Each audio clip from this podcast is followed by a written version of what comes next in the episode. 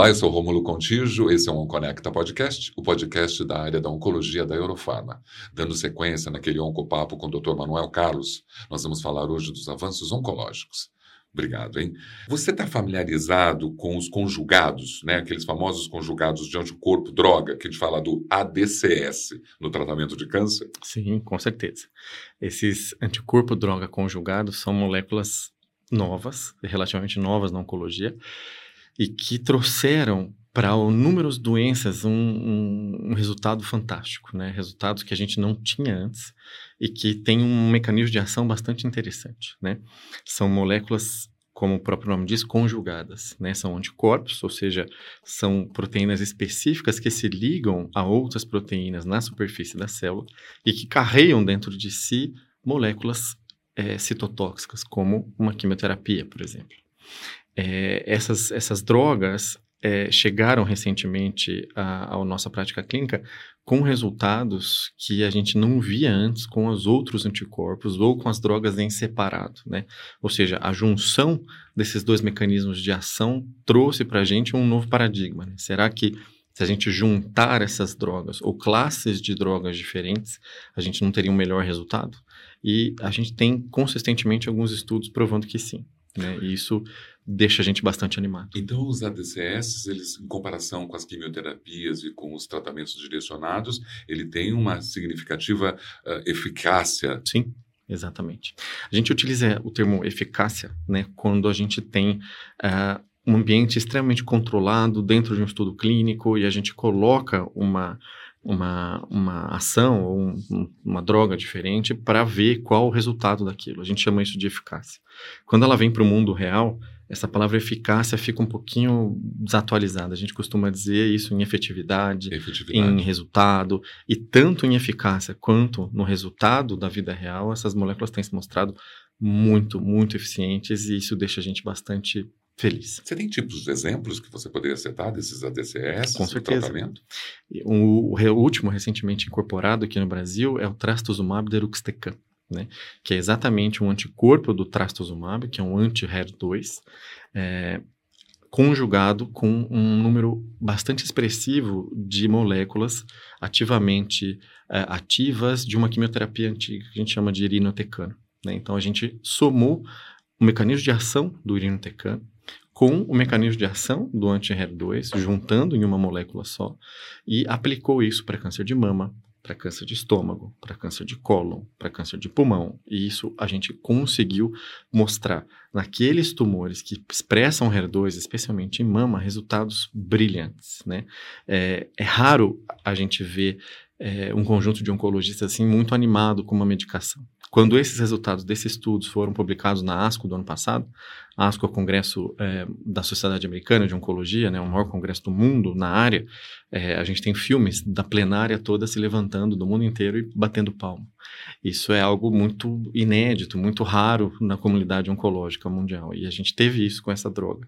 Então, é um avanço bastante é, é bem-vindo e muito eficaz para o tratamento das pacientes. Fala um pouquinho das limitações e desses desafios que você enfrenta para incorporar os ADCS na prática clínica.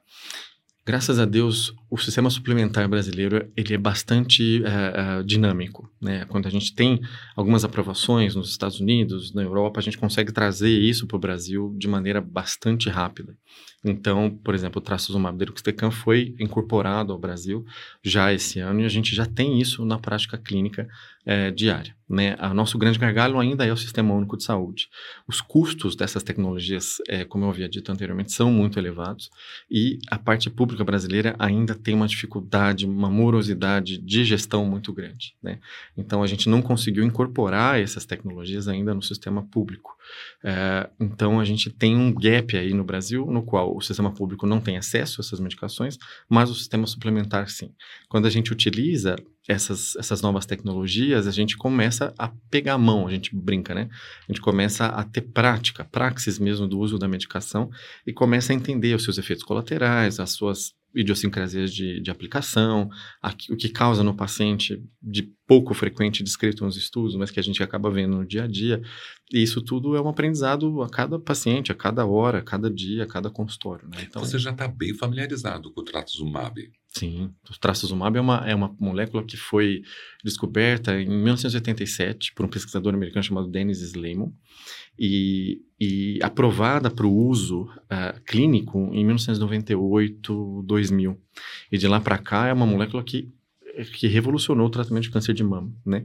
E agora, o ano passado, em 2022, com o traço do Maderuxtecan, a gente teve uma, ainda uma, um incremento, uma melhora mais importante ainda nos efeitos do traço do Que é o TDXD que fala, né? Isso, né? TDXD, que é o, a abreviatura aí da, da medicação. Quais são as vantagens, vamos dizer, mais significativas do TDXD na comparação com a quimioterapia tradicional ou com as terapias direcionadas? O trastuzumab deruxtecan, que é o TDXD, ele consegue aliar dois mecanismos de ação, né? Ele alia tanto a inibição da amplificação do HER2, né, que é um mecanismo oncogênico clássico dos tumores de mama, de cólon, de pulmão, que tem essa, essa marcação imunistoquímica, quanto tem um efeito citotóxico pelo efeito do SN38, que é o metabolismo ativo do irinotecan. Então, além daquele daquele anticorpo ir lá e grudar na célula como um míssil teleguiado e destruir aquele mecanismo de crescimento celular, ele também libera no seu entorno o SN38, que é o metabolismo, que é o metabólito ativo do irinotecano. Ou seja, ele mata a célula e consegue levar uma toxicidade celular no seu entorno. A gente chama isso de efeito bystander. Então, aliando essa, essa qualidade de um míssil teleguiado com o efeito citotóxico da quimioterapia, a gente consegue diminuir a quantidade de efeitos adversos advindos da quimioterapia e amplificar os efeitos de combate às células neoplásicas, células tumorais, uh, que os dois mecanismos nos proporcionam. Então, uh, os estudos clínicos que pegaram e provaram essa, essa, essa construção, esse construto conceitual na prática clínica, mostraram que os efeitos uh, benéficos do tratamento em todos esses tipos de tumores que eu já falei é muito grande, né? Então, hoje em dia, a gente está até tentando retestar pacientes que antigamente eram, é, que a gente chama de HER2 low, né, que é uma nova aplicabilidade dessa medicação, para poder expô-los a essa nova tecnologia no intuito de tentar curá-los e ou então melhorar bastante o tratamento. Essa nova opção de tratamento ajudou demais, né, as alternativas das pessoas, né, para o resultado do paciente. Né? Muito, é uma arma muito eficaz, muito eficiente a mais no tratamento das pacientes que têm doença metastática e conforme a gente vai vendo aí os estudos, nos pacientes que estão fazendo tratamento adjuvante, que a gente chama, né? A gente divide os tratamentos em oncologia naqueles que são feitos antes de uma terapia definitiva, que é uma cirurgia ou uma radioterapia, ou depois daqueles tumores locais que foram submetidos à, à, cirurgia que a gente chama de adjuvantes, ou tratamento metastático, né, que quando a doença, infelizmente, saiu do órgão de origem e já tem filhos, metástases em outros locais. Você pode fornecer algum tipo de exemplo desse TDXD específico para a gente no tratamento do câncer? Sim, câncer de mama, né? Câncer de mama que expressa uma molécula chamada HER2, ou aquelas que não expressam uma amplificação suficiente, que antigamente a gente chamava de três cruzes. A gente dava uma cruz ou duas cruzes. Hoje em dia a gente chama esse tipo de paciente de HER2 low. E esses pacientes também derivam benefício do uso da medicação. Além deles, é, tumores gástricos que expressam amplificação do HER2, tumores de intestino ou de cólon e também tumores de pulmão. A gente já tem isso bem estruturado. Todos, tem, todos impulsionados pelo HER2 todos é, com a marcação desse HER2 e é, a gente está vendo outras etiologias, tem estudos rolando aí mostrando outras etiologias e, e mais, alguns estudos mostrando que mesmo nos pacientes que não amplificam o HER2, a gente tem um efeito anti-HER2, o efeito da quimioterapia. Né? Então, a gente tem um, alguns estudos acontecendo, o estudo DAISY é o mais famoso deles, mostrando que mesmo pacientes com câncer de mama sem HER2, ou seja, que não expressam HER2 ou HER2 zero, que a gente chama de ultra low, é, a gente está tendo benefício do uso da medicação. Então, a gente ainda. Isso é muito bonito na oncologia. Cada vez que a gente descobre um mecanismo de, de tratamento novo, a gente descobre que a doença se comporta de uma forma diferente. A gente ganha um novo entendimento daquilo. E a gente vai, conforme o tempo vai passando, montando aí um quebra-cabeça diferente, mutável dinâmico para o tratamento dessas doenças. Incrível, viu? Eu acho que quanto mais né, tecnologia você puder utilizar para melhorar a vida das pessoas, na verdade. Sim. Você sabe que eu vou fazer uma pergunta que eu vou ler porque é um trava-língua aqui, por exemplo. você usa algumas abordagens imunoterápicas. Tem uma aqui que é a dostarilimab e a atezolizumab. Como que é a estratégia de tratamento? Eu falei certo isso? Sim. O atezolizumab, né? É, Assim como os ADCs, né, que vieram em 2022, em 2018, a gente teve o, o prêmio Nobel direcionado aos, aos, descobridores de uma, de uma, do que a gente chama da sinapse imunológica, né? É, veja só, para a gente entender de um jeito mais fácil, né? É, a gente é, do ponto de vista genético, metade do pai, metade mãe, né? Só que a gente cresce dentro da mãe. Então, aquela metade que é o pai, que forma você, a priori seria estranha ao sistema imunológico da mãe. No entanto, a gente cresce, se desenvolve e nasce. Ou seja, existe algum grau de imunotolerabilidade da gestação materna para que ela não ataque o feto. Né? Porque apesar dela ser 50% geneticamente oriundo da mãe, aquele feto é 50% oriundo do pai, que é estranho à mãe como é que ele consegue se desenvolver dentro do corpo da mãe? Porque existe isso que a gente chama de imunotolerabilidade. E, estranhamente, e a gente não entende muito bem como, os tumores conseguem fazer captar essa, essa tolerabilidade e se esconder do nosso sistema imunológico. Né? E a gente não, não entendia muito bem isso até os idos dos anos 2000, quando esses, quando esses pesquisadores, um japonês e um dos Estados Unidos, conseguiram demonstrar para a gente que existem alguns anticorpos que se ligam aos nossos linfócitos, às nossas células de defesa, aos nossos soldados, e desligam esses soldados. Né? Ou seja, eu estou vendo um tumor crescendo ali, imagine que você é um linfócito. Vou fazer um exercício aqui de imaginação. Imagine que você é um linfócito. E aí você vê um tumor estranho crescendo, aberrante do ponto de vista genético. Existem inúmeras proteínas ou crachás esquisitos ali, que você vai falar, olha, isso aqui é estranho, vamos atacar. Mas, de alguma forma, aquele tumor ele se traveste de, de, de uma parte pertencente ao seu próprio organismo e consegue crescer, se espalhar, invadir e, eventualmente, levar os pacientes à morte. Quando a gente descobriu essa proteína, é, a engenharia molecular descobriu uma antiproteína, aquela que a gente chama hoje de PD1 e PDL1, tá? Em inglês é o Program Death Ligand, ou Program Death 1 Protein. Ou seja, a gente consegue desligar essa capa da invisibilidade do, dos tumores e expõe esses tumores ao nosso próprio sistema imune. Então, além de fazer quimioterapia, além de fazer cirurgia, além de fazer radioterapia, a gente ganhou um novo, um novo é, pilar do tratamento oncológico, que é a imunoterapia. O que, que é imunoterapia? É exatamente isso. A gente aplica medicações no, no, no, no, no indivíduo que vai desligar a, a, invisibilidade imunológica dos tumores no nosso próprio sistema imune. E a partir daí, do uso dessas medicações, a gente consegue resultados fantástico, especialmente naqueles tumores que são, digamos, esses que são mais fáceis do sistema imunológico reconhecer.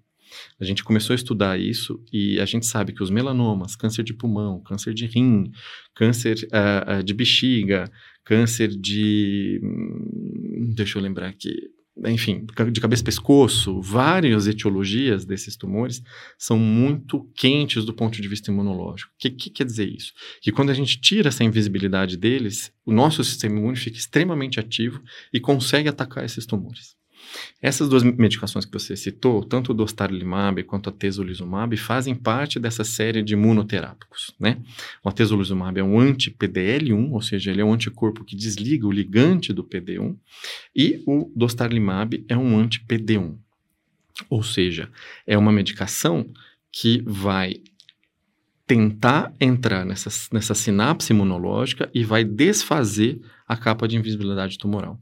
O dostarlimab, que você citou, saiu até no Jornal Nacional um tempo atrás, não sei se lembra, foi um estudo pré-clínico mostrando que acho que 12 pacientes com câncer de reto metastático que foram submetidos à terapia com dostarlimab tiveram resposta completa ou seja, pacientes já politratados, ou seja, submetidos a inúmeras linhas de quimioterapia e cirurgia e radioterapia, que foram então submetidos a essa, a essa droga e tiveram uma resposta brilhante, né? Então, a gente consegue ainda hoje abrir novos espaços de tratamento, novos espaços de, de, de, de, terapias em doenças que são muito ruins, conseguindo ótimos resultados. Essa abordagem imunoterápica, então, revolucionou o tratamento do câncer. Com certeza para melanoma, câncer de pulmão, câncer de rim, por exemplo, a gente mudou a história natural da doença.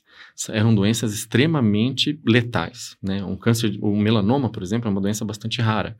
Mas uma vez metastáticos, na era pré-imunoterapia, a gente tinha poucos recursos, né? A gente tinha quimioterapia, algumas drogas orais, radioterapias, enfim. E é uma doença cujo curso clínico é muito muito doloroso de tanto de ser visto quanto pelo paciente que está sendo submetido a isso.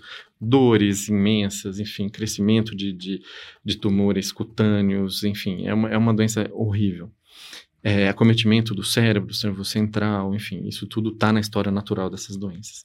Quando a gente descobriu que esse tipo de tumor era especialmente é, é, é, especialmente fácil de ser combatido pelo nosso próprio sistema imunológico, a gente começou a ver taxas de respostas brilhantes. A gente consegue tirar tumores que crescem dentro do cérebro das pessoas, conseguem, até em alguns casos, pegar pacientes com doenças avançadas, metastáticas, politratadas e deixar esses pacientes sem doença a longo prazo, né? Que a gente ainda tem muito medo de dizer que essas pacientes estão curadas, mas o que a gente vê hoje são segmentos de longo prazo com pacientes submetidos à imunoterapia que a doença metastática desapareceu. Né? Câncer de pulmão é, outra, é outro exemplo. Câncer de pulmão, mesmo com os tratamentos antigos, como quimioterapia, a gente no máximo tinha 9, 10 meses de sobrevida mediana. E hoje, a gente com a imunoterapia em primeira linha, a gente pode chegar até 40, 50 meses de sobrevida, ou seja, a gente quintuplicou a qualidade e o tempo de vida mediano dos pacientes. Então, isso revolucionou realmente esse, esses tratamentos. E quais fatores influenciam o uso da imunoterapia no tratamento de câncer para você? O primeiro é esse que eu falei, se o tumor é ou não é responsível ao nosso, ao nosso próprio sistema imune. E o segundo é o, é o acesso né, a, a, essas drogas. Essas drogas, obviamente, têm um preço bastante elevado ainda. É, existem inúmeros esforços para diminuir esse custo, mas quando é, a gente consegue incorporar essas medicações ao tratamento desses pacientes, cada vez mais a gente vê melhores respostas antigamente, é, acho que todo mundo deve ter isso na família, né? A gente tinha um câncer de mama, por exemplo, na década de 80, uma paciente submetida a cirurgias de ressecção muito grandes, ou um câncer de pulmão, é, muitas vezes a gente nem tratava, eram, eram pacientes que ficavam meio que excluídos, ou aquela ideia que a gente tem do, do, do Ivan Illich ainda, né? Que ele tinha um câncer de pulmão no livro, que era um, um, quadro de dor, um quadro de, de mal-estar, um quadro de abandono, um quadro de, de solidão, é, que permeia o nosso imaginário, com essas novas drogas, a gente está conseguindo aos pouquinhos mudar esse paradigma. Né? Então, a gente, é claro que ainda existem casos assim, que a gente não consegue ter essa resposta, mas existem muitos outros nos quais a gente consegue incorporar isso ao nosso dia a dia. Então, o paciente tendo um tipo de tumor que é responsível à imunoterapia, tendo acesso a isso, a gente claramente precisa expor esses pacientes a esse tipo de tratamento para poder é, levar esses bons resultados. Você consegue compartilhar, por exemplo, algum desse sucesso do uso da imunoterapia no tratamento? Sim. Um, a gente tem a, a indicações hoje na oncologia para imunoterapia inúmeras, né? Existe uma droga chamada pembrolizumab que hoje a gente está, se não me engano, em 31 indicações. Então, a gente consegue expor os pacientes a, essa, a esse mecanismo de ação é, para tratamento oncológico de, de, de, em inúmeras fontes. Né? O câncer de pulmão é o que mais me, me traz é, boas lembranças. Quando eu estava na residência, eu gostava muito de, de, tratar os pacientes com câncer de pulmão. E à época a gente só tinha quimioterapia, que a gente fazia quatro, cinco ciclos, lá seis meses de tratamento, e era isso que a gente tinha para fazer. Hoje em dia, quando a gente, quando esses pacientes chegam para nós, e podem ser expostos à imunoterapia, a gente fica muito feliz, né? Então, eu tenho um paciente, por exemplo, que tinha uma, um, um SEC de pulmão, que é um carcinoma espinocelular, e que vem muito relacionado ao tabagismo, uma lesão muito grande, tamanho do meu punho, assim, tinha uns 12 centímetros dentro do pulmão dele, e, e a gente conseguiu expô-lo a um, uma combinação de químio com imunoterapia. No início ele teve bastante efeito colateral, teve um pouco de, de hemoptise, enfim, mas tudo dentro do esperado ali que a gente poderia ter. E esse paciente a gente tratou, foi contornado e hoje em dia ele não tem nenhuma lesão vista nos, nas, nos, nos exames de imagem. Né? Então isso deixa a gente bastante feliz, bastante contente de conseguir levar é, a esse paciente uma, uma qualidade de vida e, enfim, livrá-lo de uma doença tão letal quanto o câncer de pulmão. A imunoterapia ela é acessível a, todo, a toda a classe de pacientes? mais uma vez, né, o Brasil é o país da, da, das diferenças né, sociais. Então, o, o, sistema suplementar, a gente tem acesso, né, como disse, só o pembrolizumab, por exemplo, a gente tem 31 indicações, fora as outras imunoterapias. Mas no sistema público de saúde, a gente ainda não tem acesso a nenhuma indicação. Né? Então, isso é um esforço, enquanto sociedade civil, que a gente deve, sim, é, considerar isso. São medicações com uso, com custo bastante elevado ainda, mas que provocam um benefício para o paciente que também não pode ser desconsiderado. Né? Infelizmente, o SUS, sendo da magnitude que é e tendo a importância que tem, né, ele, ele ainda é subfinanciado, ainda é subgerido, então a gente precisava de, de, de novos mecanismos para poder fazer o diagnóstico, fazer cirurgias, encaminhamentos e tratamentos de melhor qualidade que, infelizmente, a gente ainda não, não tem. A importância do SUS, ela é gigantesca, né? A gente viu isso durante a pandemia. E a gente precisava, enquanto, enquanto sociedade civil, repensar esse, esse modelo e dar um pouco mais de carinho e de dinheiro também que o SUS precisa. É muito importante ver você como médico se preocupando com toda essa classe que também possa desfrutar de todos esses tratamentos diferenciados que são tão importantes, não é verdade? Com certeza. Bom, eu vou agradecer porque na verdade eu gostei bastante também, mas queria primeiro de tudo, doutor Manuel, a sua qualidade é, de expressão, de colocação dos termos tão difíceis, acho que facilita não só a comunidade médica que está nos assistindo, mas também pessoas que se interessam pelo tema. Muito obrigado pela sua participação no Conecta Podcast. Obrigado vocês, foi um prazer enorme estar aqui falando de coisas que eu gosto, né, falando de coisas que eu estudo e, e é um prazer poder difundir isso, né, e agradecer também Eurofarma pelo convite e foi, foi realmente muito bom, viu? E estou à disposição. Quando vocês quiserem chamar para a gente conversar disso, fiquem à vontade. Esse foi o Conecta Podcast, né? Com o Dr. Manuel Carlos. Muito obrigado por participar. Acompanhe a gente nas principais plataformas de áudio. E até o próximo.